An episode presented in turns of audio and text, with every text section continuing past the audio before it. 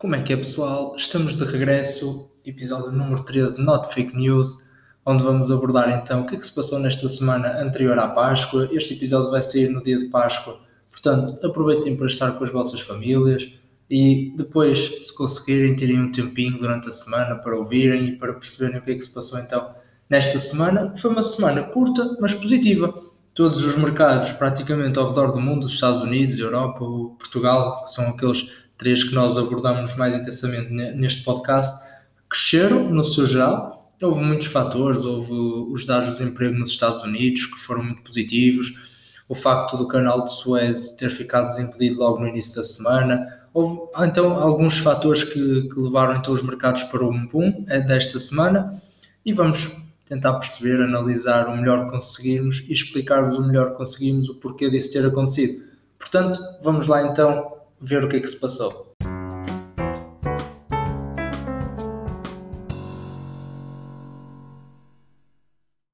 Então, então, como eu disse, da semana foi positiva para tanto para os Estados Unidos como para a Europa como para, para o PSI 20 no seu geral, mas temos de analisar aqui algumas situações porque os Estados Unidos não foi não teve o mesmo comportamento que teve a Europa e principalmente Portugal Portugal teve a semana toda a subir. Segunda, terça, quarta e quinta, sempre a subir. Os Estados Unidos acabaram a semana no verde, no geral da semana, mas foi muito devido à subida que se sentiu então na quinta-feira, por os motivos que já vamos abordar mais à frente, relacionados com o plano de estímulos da administração de Joe Biden, também com os dados de desemprego nos Estados Unidos. Portanto, isso já vamos ver mais à frente. Agora vamos focar na Europa. E neste início de semana eu quero que tenham a noção de dois acontecimentos que foram muito importantes. O primeiro foi então conseguiram desencalhar o barco que estava no canal de Suez, que estava a impedir a passagem de navios no canal de Suez, e o outro foi então o colapso do hedge funds Archegos nos Estados Unidos. O que é que o canal de Suez traz? Eu já falei um bocadinho no episódio Dúvidas à Lupa, se quiserem podem ir lá ver que eu abordo um bocadinho este, este tema, mas o canal de Suez traz hum, bons sinais para a Europa, é um dos maiores pontos de passagem de comércio entre a Ásia e a Europa, portanto, naturalmente que estar desimpedido e poderem voltar a circular, apesar que pronto, ainda demoraram uh, este sábado saiu a notícia a dizer que o canal de Suez, todos os barcos que tinham de passar já passaram, mas ainda demorou uma semana para, para passarem todos, mas mesmo assim traz um sentimento positivo para a Europa. Já está um, menos um problema, está uma coisa resolvida, à partida agora as coisas vão voltar ao normal. No entanto, o colapso do, do hedge fund Archegos nos Estados Unidos afeta o setor bancário, naturalmente. Claro que afetou mais nos Estados Unidos. A Europa conseguiu se meter um bocadinho à parte, porque este setor bancário está exposto a estes hedge funds, normalmente, naturalmente, na, na sua atividade, mas, mas então o setor bancário da Europa, obviamente, está menos exposto que o americano. Portanto, no início da semana, a Europa arranca em verde, porque a positividade trazida pelo desencalhar do canal de Suez, do navio do canal de Suez, foi superior então aos impactos deste colapso. Depois, continuamos com um sentimento muito positivo na Europa. No, na terça-feira, positivo em relação à vacinação, às campanhas de vacinação e também a Alemanha apresentou dados positivos de exportações e emprego. Ou seja, quando a maior economia do, da União Europeia e da Europa como um todo apresenta dados positivos, mesmo apesar da economia de exportações e de emprego, os investidores ficam com um maior sentimento de que pode ser possível uma retoma económica na Europa mais forte do que estariam à espera.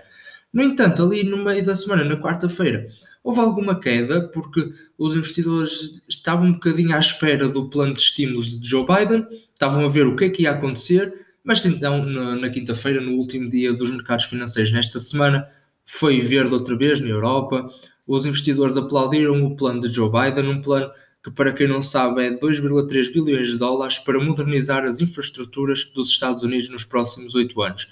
Portanto, uma semana positiva para a Europa, no seu geral, ali com um diazito de quarta-feira, pá, vamos ver o que é que isto acontece, vamos ver o que é que o Biden tem para dizer, como é que vai organizar as coisas, mas então, depois, na, na quinta, gostaram mesmo do plano e foi um, um sentimento de positividade no, no, na Europa e levou as bolsas então para uma semana muito positiva. No PSI 20 também, manteve-se a tendência, o PSI 20 praticamente seguiu este, este sentimento bom, sentimento positivo, se calhar, foi de ser de semana de Páscoa, não é? Menos um, semana, menos um dia de trabalho, um feriadito na sexta-feira, se calhar estava toda a gente muito contente por causa disso. Mas não, mas fora de brincadeiras, o PSI 20 então seguiu a tendência da Europa, teve uma semana perfeita, segunda, terça, quarta e quinta, sempre a bombar, sempre a subir no verde, com várias empresas a destacarem-se. Na segunda destacou-se a Jerónimo Martins, a CTT e a EDP Renováveis. Na terça foi a Altri, que também apresentou um grande crescimento esta semana, porque o BPI, o Caixa Banco barra BPI, que, que é a mesma empresa que se fundiram há, há, pouco, há pouco tempo, há, já há, relativamente algum tempo, e, o, e, também o Santander, dois uh, bancos de investimento que têm a parte de avaliar empresas e levaram o preço da ação para, da Altri, que é esperado que, que cresça nos próximos tempos. Depois continuou uh, estas empresas a destacarem-se, Altri, EDP Renováveis, Jerónimo Martins, que também na quarta-feira viu também o seu preço-alvo ser aumentado, e depois na, na sexta-feira, na quinta-feira, peço desculpa, uh, foi então mais, mais do mesmo que aconteceu na Europa, que já falamos deste sentimento de positivismo, de, de positividade relacionada então com, com, o plano, com o plano orçamental apresentado por Joe Biden. No outro lado do oceano, nos Estados Unidos, as coisas já não foram bem assim. A semana foi até meia tremida. No seu geral, foi positivo por causa de quinta-feira, como eu já falei, mas aquilo tremeu um bocadinho. No início da semana, misto. Na segunda-feira, iniciada a semana misto. O Dow Jones subiu porque haviam boas perspectivas para o crescimento económico, mas depois uh, o, Nasdaq caiu e também o setor bancário foi muito afetado pelo, pelo colapso que já falamos do hedge fund Archegos. Este colapso não só afetou o setor bancário, mas também levou uh, a que este hedge fund tivesse de vender muitas ações. Vendendo muitas ações, aumentou a oferta dessas ações no mercado, o que fez então cair também as cotações das empresas que, eles, que venderam estas ações. Por além disso, pronto, as yields esta semana principalmente na segunda e terça, continuaram a aumentar muito. Na terça-feira até bateram recordes históricos, portanto, mais receio dos investidores, mais fuga do tecnológico, Nasdaq cai. Portanto, na segunda-feira foi assim um, um misto de, de, sentimentos nos Estados Unidos, nem subiu muito, mas também não desceu muito, andou ali praticamente inalterado. No entanto, na terça-feira aí sim, aí há um vermelho, caiu mesmo, mas foram praticamente os mesmos fatores. As yields, como eu disse, subiram para valores históricos. Porquê? Porque foi uma altura em que os investidores estavam com medo de, das consequências do, então deste plano de estímulos de Joe Biden que nós já falamos aqui. Consequências é que são essas que os investidores têm medo? Inflação. Inflação, recorrem então eh, as, as ilhas normal, na, normalmente sobem. Na quarta-feira voltamos a um, a um padrão misto, porque os investidores estavam também à procura do que é que ia ser o pacote de estímulos de Joe Biden e se teria, para além desta consequência da inflação, se também teria uh, o impacto de subida de impostos. Nós já falamos disso no último podcast, há mesmo essa preocupação por parte dos investidores que para a administração de Joe Biden financiar estes uh, estímulos à economia que tem apresentado, então aumenta os, os impostos. No entanto, ainda na quarta-feira saem dados muito positivos no mercado de trabalho dos Estados Unidos, que mostram que, que no último mês foram criados mais de 517 mil novos empregos nos Estados Unidos.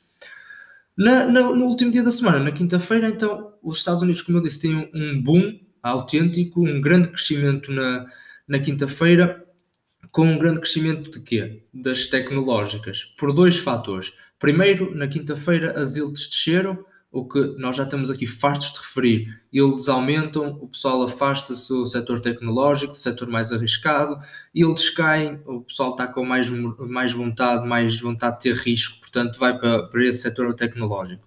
No entanto, não foram só a queda das ilhas que ajudaram o setor tecnológico na quinta-feira, foi também uma, uma, cada vez maior procura do setor de, de criação e, e, e, e produção de chips que são utilizados nos smartphones 5G eh, e na, na inteligência artificial.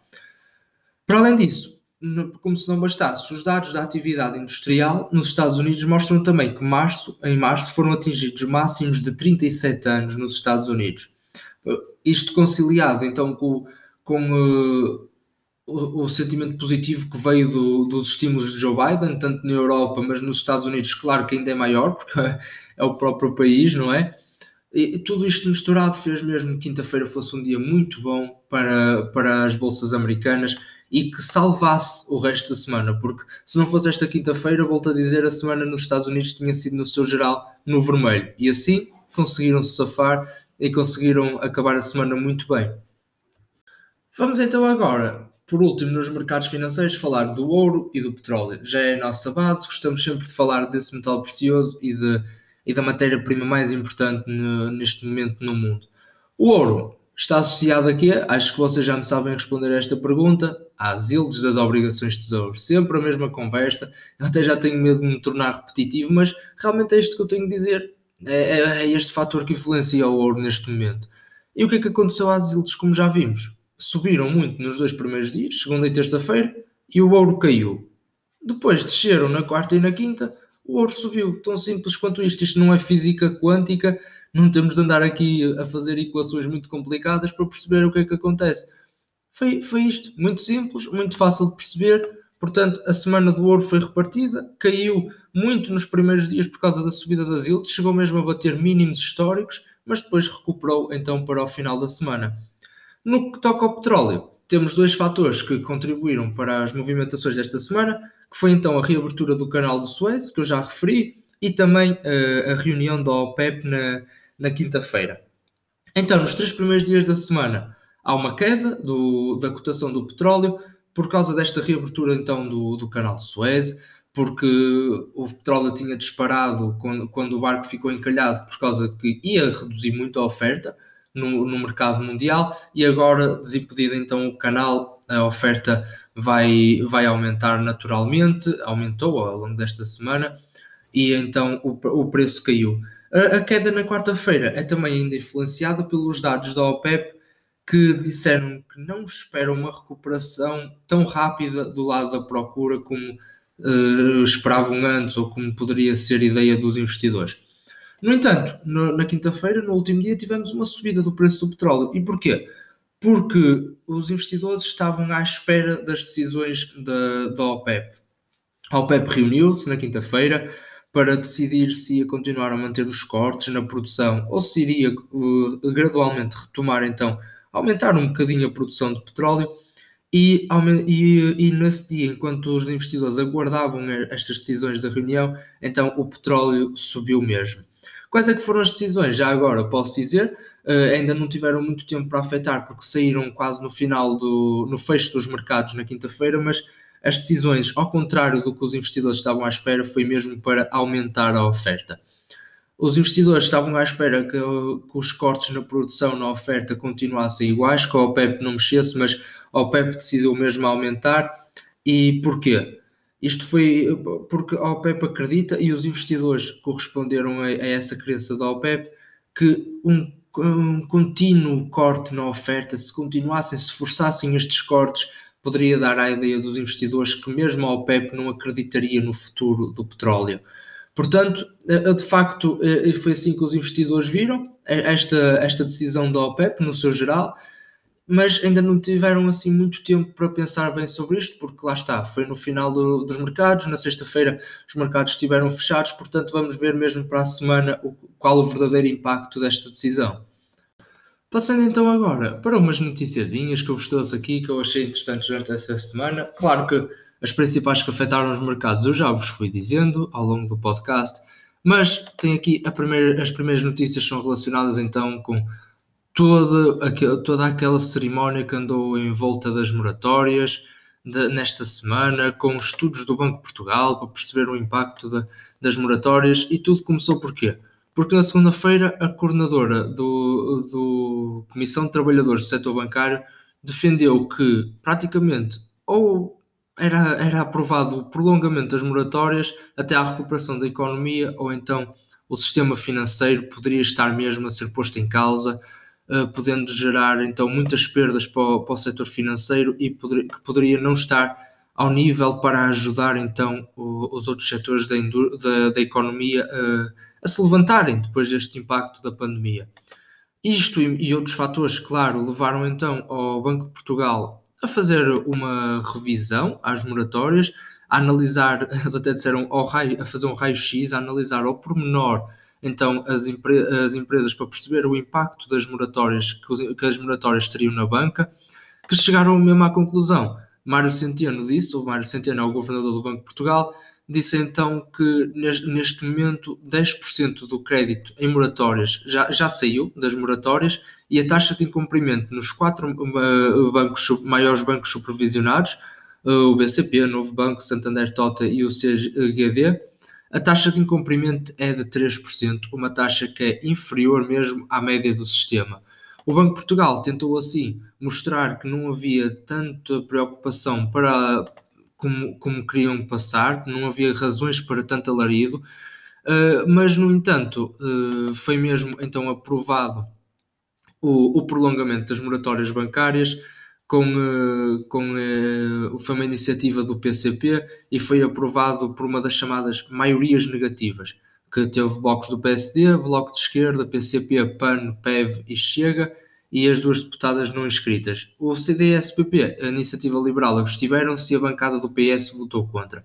Ou seja, é aquelas maiorias que, que o, o, partido que está à frente do governo vota contra, mas é mesmo aprovada. Portanto, foi mesmo aprovado então o, o prolongamento das moratórias bancárias, aquilo que o setor bancário queria com, para fazer face aos seus receios de poder mesmo causar um grande impacto no sistema financeiro português. Depois trago também duas notícias muito rápidas relacionadas com o FMI, mas que para mim são interessantes. A primeira foi então que o FMI assumiu mesmo que vai rever o crescimento mundial em alta. Ou seja, o FMI está praticamente a dizer: epá, se calhar nós vamos mesmo mundialmente crescer mais do que nós tínhamos esperado, tanto em 2021 como em 2022. Por que eles acreditam nisso? Então, por causa de dos investimentos em medidas fiscais que têm vindo a ser feitos no, no mundo e também o avanço da vacinação um bocadinho por todo o mundo. Claro que mesmo a OMS tem criticado a maneira como a Europa, lenta, a maneira lenta como a Europa tem vacinado, mas então o FMI assume que mundialmente vamos mesmo crescer mais do que eles estariam à espera. Depois também outro, outro estudo muito interessante apresentado no, no FMI que disse que os desempregados da pandemia ou seja, as pessoas que ficaram desempregadas no decorrer desta pandemia do Covid-19 arriscam mesmo um corte de 15% no salário futuro. Ou seja, ele diz que praticamente o, o, esta pandemia está, está a acelerar a mecanização dos postos de trabalho, ou, ou seja, está a ser preciso menos trabalho humano e mais mecânico, porque as empresas tiveram de se adaptar ao facto de não poderem ter muita gente a trabalhar no, nos estabelecimentos, nas fábricas, onde, onde for, e então parece que isso levou a uma maior mecanização dos processos, pelo que pode gerar então um, um, uma redução dos salários do, no futuro dessas pessoas que, que trabalham nessas áreas que estão hoje mais mecanizadas e também obrigá-las a mudar então de área e a, a serem forçados a fazer a desempenharem outras funções no emprego. Depois, não poderíamos deixar de referir, não é? Portugal vai mesmo avançar para a segunda fase de desconfinamento. Uh, o governo confirmou mesmo que a partir dia 5 de abril, amanhã, esta segunda-feira, vai então uh, avançar esta nova fase de desconfinamento. Os cafés vão reabrir nas esplanadas. Vamos voltar um bocadinho mais à normalidade, mas eu quero também desde já deixar aqui o meu apelo, porque já temos até algum um número considerável de ouvintes e eu gostaria de vos deixar aqui o apelo: continuem a usar máscara, continuem a, a ter os vossos cuidados. A doença ainda não está extinta, isto ainda não acabou. Vamos avançar para uma nova fase. É muito bom para nós, é muito bom para a nossa saúde mental. Podemos, se calhar, voltar a ir tomar um café com um amigo, se calhar, voltar a ir dar um passeio com uma pessoa que nos é querida, mas tenham os vossos cuidados porque a economia e os mercados dependem muito de como o país vai reagir então a esta retoma económica depois deste confinamento e todos nós temos a nossa missão e, a nossa obrigação e responsabilidade social de, de fazermos isto andar para a frente. Eh, eu acredito que se nós tivermos os nossos cuidados e toda a gente cumprir as regras, nós podemos mesmo viver num, num mundo em que a economia esteja aberta e que, e que também a doença esteja controlada, mas realmente depende de nós. Portanto, queria deixar aqui este, este, este comunicado, vá, se quiserem chamar assim, este pedido, não, não depende só de mim, não depende só de ti, depende de todos, portanto, se nós fizermos a nossa parte, com certeza já vamos estar a contribuir. Também relacionado com o nosso país, temos então uma notícia da Moody's que melhorou a perspectiva da Banca Nacional, mas deixou ali um alertazinho.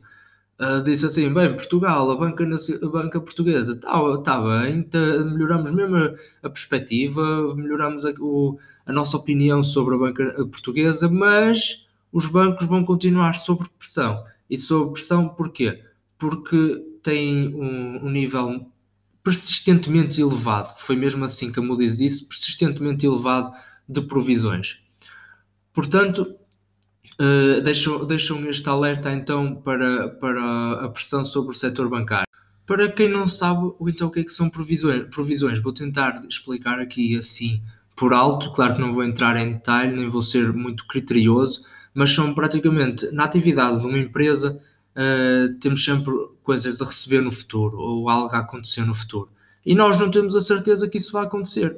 Então as empresas podem criar uma conta de provisões que é praticamente uh, um backup para a expectativa de algumas atividades ou alguns pagamentos do futuro que eles pensam que poderão não acontecer. Ou seja, o que é que a Moody's disse? Disse que os bancos portugueses estão insistentemente a ter muitas provisões, ou seja, estão sempre com, uh, com uma, grande, uma grande parte do, da sua atividade no futuro, dos seus recebimentos no futuro, com a expectativa que não aconteçam. Portanto, isto dá-nos aqui um sinal de alerta, ok, vamos ter calma, porque a banca está melhor, mas eles eh, têm muitas provisões, há muita expectativa, de, muita atividade que, não, que, não, que possa não acontecer no futuro, portanto deixaram também esse alerta. Relacionado com aquilo que eu vos disse, também sai uma notícia que, que pronto, disse-nos praticamente o óbvio, que foi que o desconfinamento empurrou então a economia para um terreno positivo. Isto, obviamente, já sabíamos que ia acontecer e também é por notícias como esta que eu, que eu mantenho e que vos faço esse pedido para que possamos mesmo cumprir as regras e levar a economia para a frente, que o nosso país está mesmo a precisar e há muita gente a precisar de que a economia volte ao seu estado minimamente normal. Por último, relacionado com o nosso país, bem, esta semana tivemos aqui muitas, muitas notícias relacionadas com o nosso país. Mas esta notícia é um, é um pouco caricata que eu meti aqui, não tanto pela sua relevância, mas porque fiquei um bocadinho bah, parvo a ler, a ler esta notícia, que foi então que os portugueses apostaram 10.800 euros por minuto em jogo online, num ano de pandemia. Vamos pensar bem nisto, 10.800 euros por minuto em jogos online. Este, este número subiu 65% face a 2019. Ok, eu percebo. Uh, houve pessoal que ficou mais tempo em casa, jogo online, aquele pessoal que tinha o, vício do jogo, agora é mais fácil, não é? Já joga online, está muito tempo em casa, sem qualquer problema. Agora, para mim, uh, num ano de pandemia e num ano que se esperam tantas dificuldades e que há tanta gente a passar dificuldades por causa do estado da nossa economia, uh, o volume de apostas em, em, Portugal, apostas online, ser 5.692,2 milhões de euros, acho que é um valor muito grande e um valor que para mim uh, me faz um pouco de confusão, para ser honesto. Por último, temos então aqui duas noticiazinhas para finalizar bem. A primeira é sobre a resposta económica da União Europeia então a esta, a esta crise pandémica, que ninguém fala muito, não é? porque soube a falar muito dos planos eh, de estímulos do, da administração de Joe Biden nos Estados Unidos. Estão praticamente sempre a sair novos programas de estímulos uh, para ajudar a, a, economia neste momento, mas realmente não se fala muito da ajuda da, Uni da União Europeia. E realmente não é nos valores que, que é nos Estados Unidos, mas mesmo assim, esta notícia mostra que a resposta económica da União Europeia já ultrapassou então os 3,7 bilhões de euros, usados então para para combater, para combater esta crise no, nos Estados-membros da União Europeia. Depois, a última notícia é relacionada com aquilo que eu falei no podcast Ouvidas à Lupa, do canal de Suez, que diz que as empresas começam só agora a calcular as perdas após o desencalhe do navio, ou seja, só, foi o que eu disse no podcast de quarta-feira. Só depois do, do, navio estar desencalhado, só depois das coisas voltarem à normalidade, é então que as empresas vão perceber o verdadeiro impacto que, que isto teve e que vai ter e então só começaram agora a fazer as contas. Vai haver muito processo jurídico para perceber o que, de quem foi a culpa, muitas indemnizações, muitos atrasos. Portanto, só agora é que as empresas começaram mesmo a fazer, a meter uh, os cálculos na calculadora, como se costuma dizer, e a fazer as contas para perceber então o verdadeiro impacto deste acontecimento. Chegamos então ao final de mais um episódio de Not Fake News. Muito obrigado por estarem desse lado. Aproveitem a Páscoa com os cuidados necessários por causa do Covid. Divirtam-se, continuem atentos e vemos na próxima semana.